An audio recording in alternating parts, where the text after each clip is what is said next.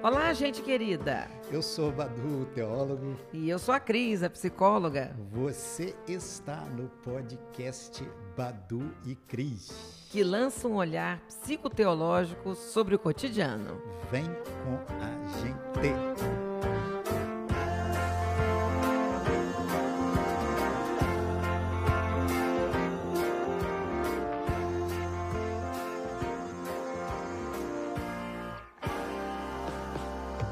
Cris, abrimos este episódio com celebrações. Somos nano influencers. É bom ser pequeno porque a gente celebra pequenas conquistas, né?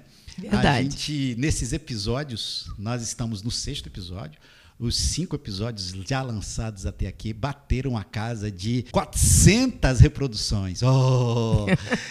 E são cerca de 80 reproduções por episódio e a gente não poderia imaginar de chegar tão rápido a esses números que para a gente pequeno tem, tem tanta importância, né, Cris? É verdade.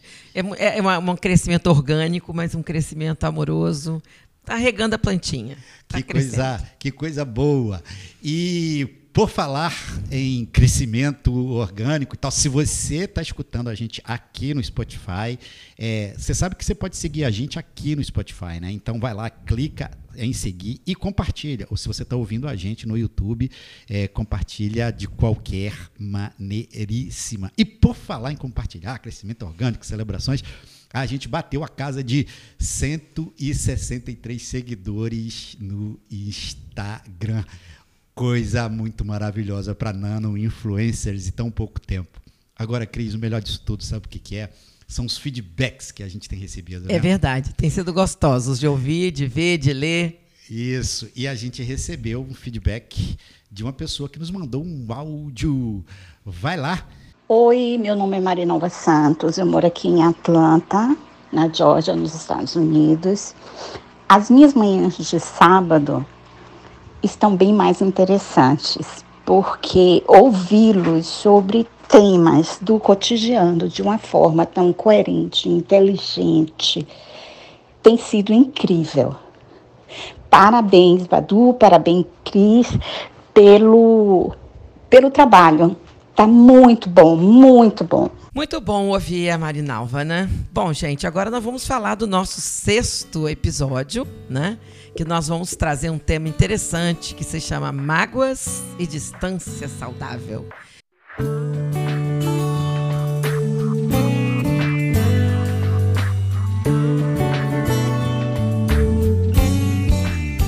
E, e, já que nós estamos falando de feedback, vamos iniciar esse nosso sexto episódio também com um feedback que nós recebemos na nossa conta do Instagram, da Elizabeth Beraldi, que ela diz: se existe uma escada separando o pedido do perdão e a sua concessão, não haverá perdão nem arrependimento. Penso que os interessados devem estar no mesmo nível emocional e afetivo, ou seja, um sobe e outro desce. Muito bem, é exatamente isso que a gente está tentando trazer. Né? Esse processo do caminho, né, dos quatro passos da humildade para se tornar perdoável, o ideal é que a pessoa que vai estar esperando esse pedido de perdão também possa caminhar numa escada também, se a gente for usar a mesma ideia, né? qual seria né, o, o processo, a trajetória de alguém que está convivendo com a mágoa. Porque é isso aqui nós estamos falando, né? O perdão ele só existe porque existe uma situação que causou, causou mal, mágoa na outra pessoa, não é isso, Badu? Isso, e aí acho que a Elizabeth está sendo mais do que profética. Elizabeth, acho que você certamente você ouviu a trilogia toda, né? Os, os dois episódios anteriores. Mas muito legal essa coisa de tem escada, peraí, eu me tornei perdoável e pedi perdão, fiz tudo direitinho. E a outra pessoa, ela não vai descer para o meu encontro? Ah, quando a gente é ferido, por óbvio, a gente convive com a mágoa. O que, que é mágoa? É a ferida que sangra. É a ferida que dói. Que está aberta. E a gente está falando de perdão o tempo todo até agora, e a gente meio que não definiu o perdão. Eu nem gosto dessa expressão, viu, Cris? Definir, porque definir é limitar, mas assim, o que, que perdão, né? Acho que perdão é, é a superação da mágoa, o que não significa superação nem dor, nem da memória. É só que a mágoa, enquanto ferida aberta, ela tem um, o poder de nos é, fazer com que nós desejemos a retaliação, a vingança, o mal do outro. É, enquanto essa mágoa sangrar, enquanto essa ferida sangrar, a gente vai ficar lá no topo da escada. Nós não vamos descer, viu, Elizabeth? Ele não vai descer, porque tem uma, uma, uma fonte de sangramento aí que petrifica a nossa mão, que congela nosso pé e nos impede da gente é, chegar perto de quem nos feriu. Né? É, e tem gente até que pode até nem ter esse desejo de vingança, porque está se sentindo tão ferido, tão magoado, que nem tem força para isso. Então a gente também entende que o perdão passa por essa capacidade de não ter é, é, mais a vontade de ficar aferrado, apegado a essa mágoa. É conseguir esquecer aquela ideia que a gente às vezes tem de crença negativa, eu não consigo esquecer, eu não consigo perdoar. Não, não, não. Eu vou tentando me desapegar, desapegar de um tal nível que aquilo já, ali já não me fere mais, já não me atinge. Né? Então eu já estou em condições de pensar se eu vou liberar ou não perdão. Mas como tem quatro degraus para subir para quem quer se tornar perdoável, nós também aqui teríamos talvez quatro degraus para você descer ao encontro daquele que te feriu. É, acho que são, é exatamente isso. Quatro degraus, ou quatro dicas para você lidar com a mágoa, né? Sim. Tá magoado, tá magoada, ainda a mágoa tá lá, a ferida tá aberta. Aqui vão quatro dicas. Bom, a primeira delas é a mais óbvia de todas, que é o reconhecimento da mágoa. Porque às vezes é tão difícil para a gente admitir que está magoado, que a gente às vezes é um pouco superior, né, Badu? Não, não estou magoada, não estou chateada. Está chateada? Não, não é verdade. A, aí entra numa passividade agressiva, né? Não estou, é. mas. Não, não estou. não, estou sim. É importante você conseguir afirmar. Estou sim, reconhecer a mágoa, parar de negar. Né? Se eu estou magoado, se eu estou chateado, se eu estou pé da vida, eu preciso admitir em primeiro lugar. Porque qualquer coisa para ser transformada precisa primeiro ter esse lugar de assento na nossa psique, na nossa emoção. E para isso, às vezes, né, quem faz terapia pode até levar para o seu terapeuta trabalhar isso lá, mas para quem não tem, existe uma coisa que o Freud chamava de terapia silvestre ou selvagem, que é a conversa que a gente tem com os amigos, né, e com as amigas. Então, assim, essa rede de apoio que a gente tem é muito importante a gente às vezes poder trazer esses processos de mágoas, porque também essa interlocução, né, dessas pessoas que são significativas e que nos afetam, nos ajudam a processar. Mas eu diria mais, Badu, existe um fórum adequado que é para se falar dessa mágoa que é a própria pessoa que nos magoou. Só que às vezes a gente não tem coragem ou não está muito bem estruturado para isso. Então, se você puder, depois de assumir para si, depois de partilhar nesse grupo, poder falar com a própria pessoa, é um encontro desses né, que a gente busca. Mas você tem que estar tá fortalecido, porque senão você pode ser picado de novo. Sim, sim. E, Cris, assim, sabe aquelas camisas que tem dizeres? Eu, eu acho que eu colocaria aí, dentro dessa dica, eu, eu vestiria uma camisa é, e, botaria para vender, mas acho que pouca gente compraria, que é eu tô puto, né? Essa coisa de dizer, cara, eu estou com raiva. E quem sabe um episódio onde a gente possa dizer, eu tô magoado com Deus. Mas papo para frente. Segunda dica, primeira é essa aí, né? Reconheça, para de fingir, abraça essa mágoa. Segunda é a seguinte, tá magoado, né? É, expressa atenção de maneira não destrutiva a sua mágoa. A mágoa, como aqui já posto, é uma ferida que está aberta, é um veneno que está aí dentro. E se você fica engolindo esse negócio sem nenhuma liberdade ou possibilidade de expor essa raiva e esse, esse veneno que está aí dentro de você, é, isso vai te adoecer quiçá te matar, né? não no sentido necessariamente literal, quem sabe até isso, mas você tem como, dica prática para lidar com esta mágoa, você expressar de maneira não destrutiva essa mágoa. Ah, tá achando que isso aqui está muito teórico ainda? Deixa eu te contar o meu próprio exemplo. Eu ando magoado com uma pessoa já há algum tempo. A mágoa já teve mais forte, a ferida já sangrou mais, hoje sangra menos. Mas você sabe o que, que eu tenho feito ao longo do tempo para lidar com isso? Eu xingo muito essa pessoa, Cris. Cara, às vezes eu estou ali sozinho no carro, só não vou repetir para vocês aqui quais são as palavras elegantes que eu Nos digo às poupe vezes. dos em- seus detalhes sórdidos. Pois é, as palavras elegantes. O que eu nunca fiz, nunca faria, e não aconselho que ninguém faça, é ligar para essa pessoa e simplesmente dizer os maiores impropérios. Aí eu acho que seria perder a finesse, seria perder a elegância e, sobretudo, perder a mão. Mas eu expresso de maneira não destrutiva. E com os meus amigos, com, essa, com esse grupo que Freud chamou aí de- dos terapeutas selvagens, eu me dou total livre direito de expressar a, a raiva, a mágoa e perco a mão, às vezes, com os meus amigos que me repreendem, dizendo: olha, não, acho que você está sendo duro demais. Mas essa expressão não destrutiva né, da mágoa, ela me ajuda a lidar com a própria mágoa. Que bom, cada um tem que achar seu espaço, né? Eu, por exemplo, gosto muito de cantar. Eu ponho música, começo a cantar, Gente, que é uma vocês forma. já notaram a diferença Quem canta da seus Cris para mim? Eu xingo a pessoa e a Cris canta músicas belas. Meu Deus do céu. Cada um da sua. Bom, galera, terceira dica. Permita viver a sua raiva e seus sentimentos no seu timing. O que, que a gente está querendo dizer com isso? É, a passagem do tempo é uma coisa preciosa, né, Badu?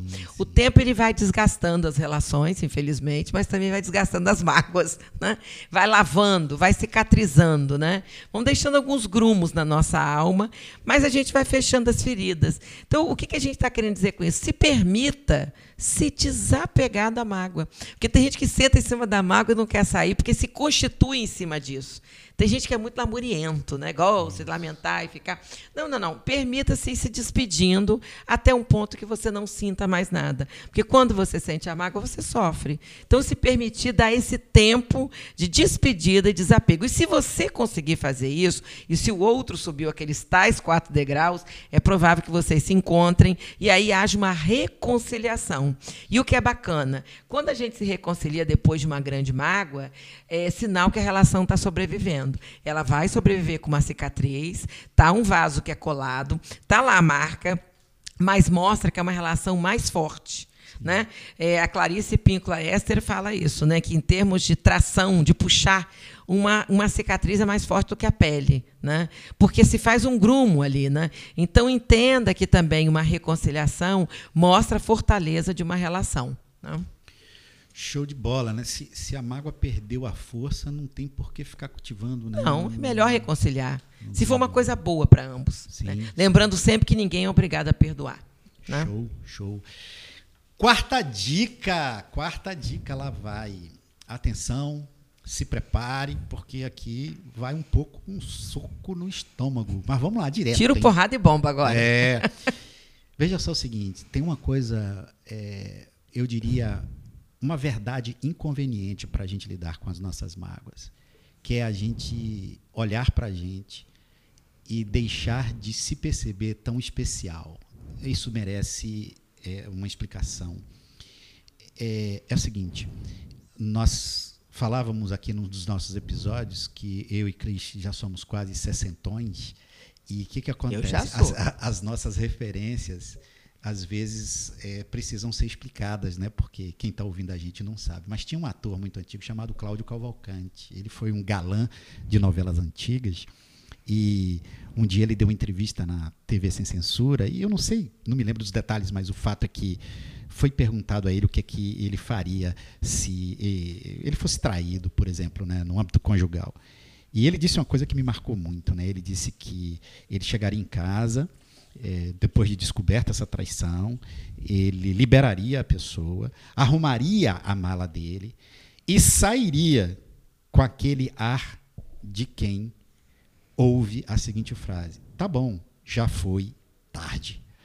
O que eu gosto disso é que, ao invés de um sentimento de retaliação, de vingança, de raiva, ele simplesmente entende que foi traído, que foi ferido e que o outro pode não estar nem aí e que diz assim: vai tarde.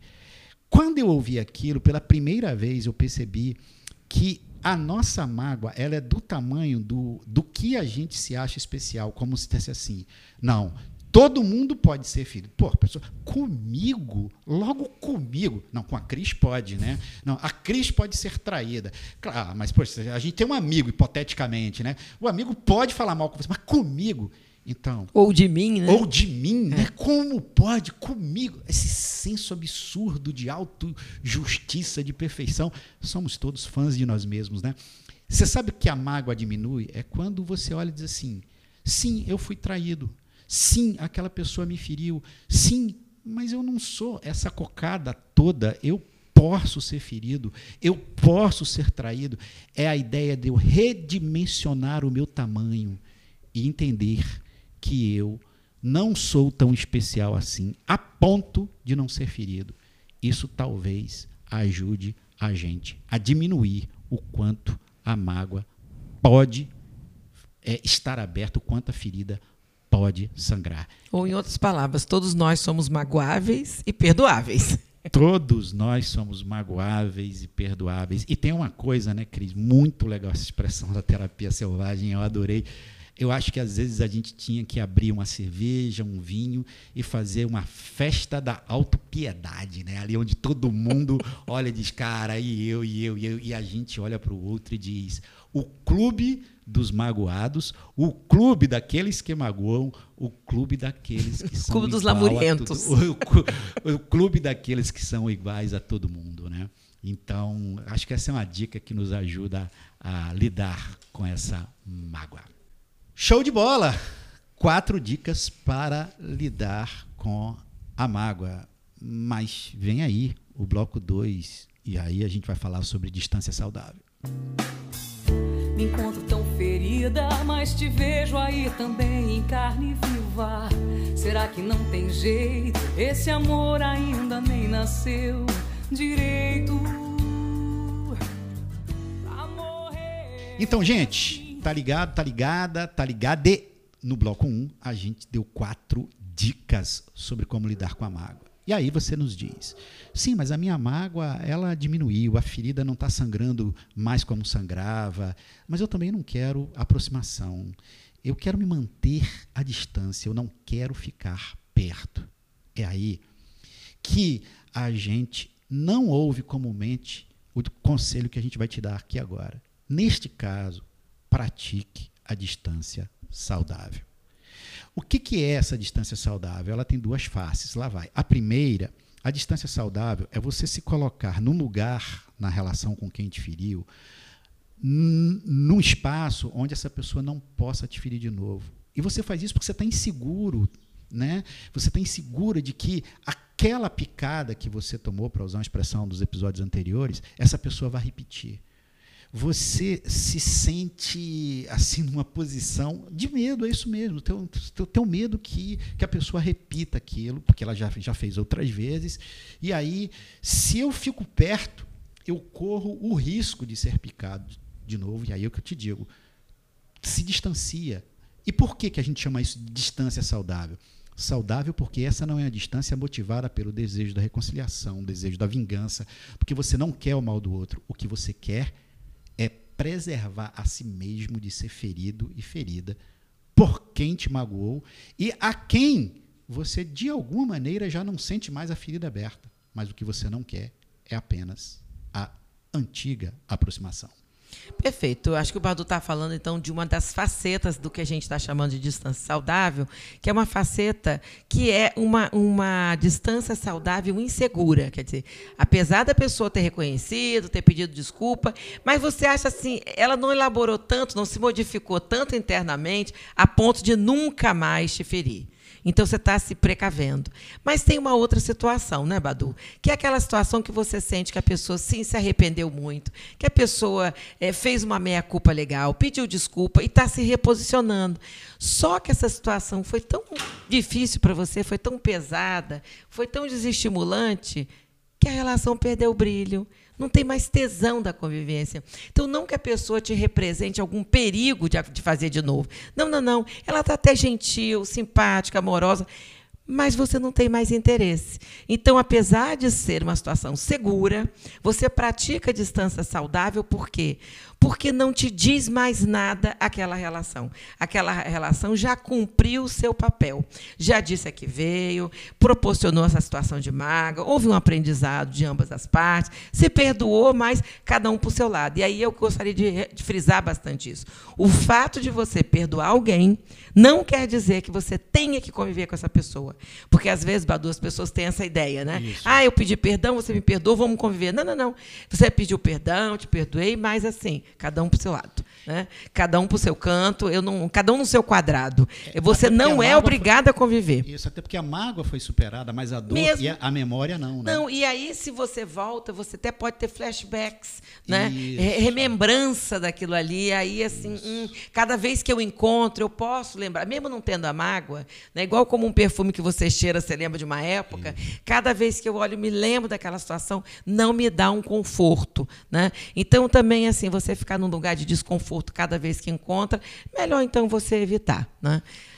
Show de buela! E a gente estava pensando o seguinte, cara, distância saudável está aqui, acho que você entendeu, está definido, mas como é que eu pratico isso? Olha, a gente vai te dar um parâmetro geral e você acha aí as ações particulares. A melhor maneira de você praticar na prática, de maneira prática, com 30 camadas de redundância, é você fazer o seguinte: você não cultivar e não se colocar no lugar de intimidade. Não tenha intimidade com a pessoa que você quer é, por quê, para usar a expressão ali da Cris, a relação perdeu o brilho, ou por insegurança de ser machucado de novo, não abra espaços para intimidade. E, e, veja, de novo, eu quero é, frisar o fato de que isso pode se dar por uma simples razão. Cris, duas pessoas que me que eu pratiquei e pratico a distância saudável, é, uma delas, eu, a gente teve uma, uma, situação onde eu evitei, evitei, evitei, mas não teve jeito, a gente teve que sentar junto na mesma sala e tal, e terminou a gente tendo um embate. E os, depois daquilo, eu fui para casa, enfim, e dois dias depois, né, dois dias depois, Cris, eu que nunca identifiquei é, um, um, estado depressivo, mas claro, momentos de depressão sim, mas um estado depressivo não pela primeira vez na minha vida, depois daquele embate, eu vivi dois dias com uma profunda angústia no coração, um flerte profundo, eu diria, com, com uma tristeza que consumia a minha alma. E aí, depois desses dois dias, eu pude elaborar e, e perceber, eu falei, essa pessoa tem poder sobre mim e o que ela diz é capaz de me desestabilizar. Então, é, eu me afastei e inclusive, enfim, é, num determinado momento, até mandei um áudio para ela, porque ela estava vivendo uma situação de saúde muito perigosa e tal. Mas é, o ponto é que, às vezes que eu encontrei essa pessoa depois desse evento, e antes disso, eu sempre é, me mantive num espaço onde não havia qualquer abertura para intimidade.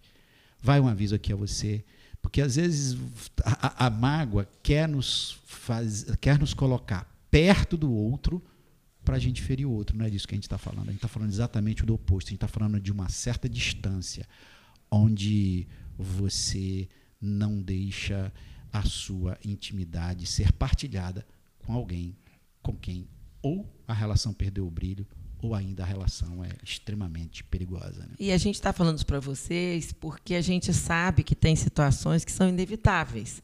Por exemplo, se essa pessoa que te feriu foi uma pessoa da sua relação familiar, no mesmo nível hierárquico que você, sei lá, um irmão ou uma irmã, né? Então, assim, você não pode dizer na festa de Natal vou estar e a irmã não vai estar. Então, você vai ter que estar em alguns eventos, especialmente os eventos únicos, né? Isso. Tipo formatura, batizado, casamento. Então, nesses locais, não fique perto. É, é distância saudável fisicamente para evitar a intimidade emocional. Né? Situação de trabalho também. Se a, o, o, desafeto for alguém do mesmo nível hierárquico que você, você não pode, numa reunião de diretoria, dizer o diretor X fica, o diretor Y sai. Você vai ter que estar junto. Mas tenta sentar longe, tenta ficar o menor tempo possível. Cada um vai achar como vai poder organizar. Sai mais cedo dos eventos, evita ficar perto, evita assuntos polêmicos, né? evita conversar, na verdade. Evita visitas às redes sociais para saber o que, que, a pessoa está fazendo, está vivendo. É, não fica como. stalkeando o outro, não, Exatamente. que isso também gera, às vezes, um mal-estar. E situações, por exemplo, de igualdade, tipo uma igreja, que todo mundo é membro, um clube que todo mundo frequenta. Você não pode impedir da pessoa aí, né? São eventos, eventos públicos. Então é a mesma coisa. Cada um no seu lado, a pessoa está de um jeito, você discretamente vai para outro. Se preserve, se ame o suficiente para se proteger. Né? Evitar de todas as maneiras os encontros e evitar, acima de tudo, DR. Né?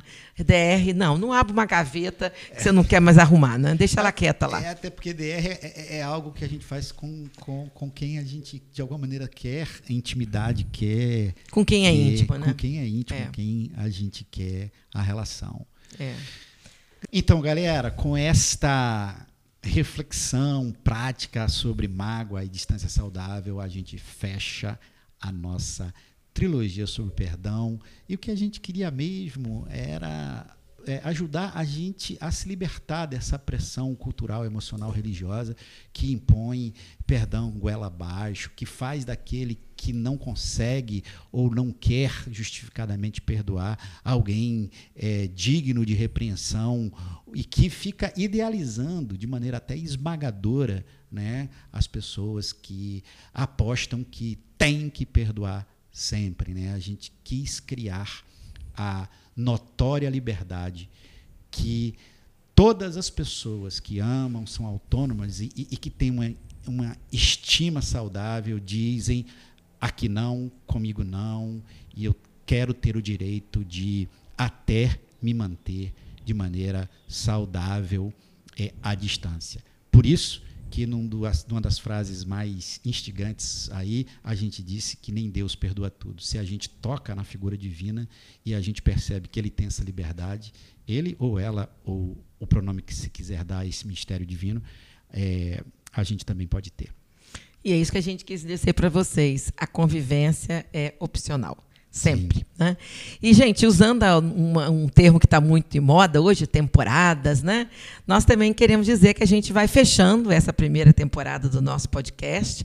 A gente vai dar um pequeno break para umas férias agora, né? o mês de julho está chegando. A gente vai dar um tempinho de pausa para recarregar nossas baterias. E em breve a gente vai estar tá de volta. Com muita saudade de vocês e a gente espera que vocês também da gente. Então, segura aí e até a volta. Presto bacione. Ah, valeu, gente gente, é isso aí. Perdoar quando der, sempre, né? Quando for saudável, sempre. E quando não, raspe dos seus dedos minhas digitais. Fui. Até o próximo encontro. É que eu não posso mais. Não vou voltar atrás. Raspe dos teus dedos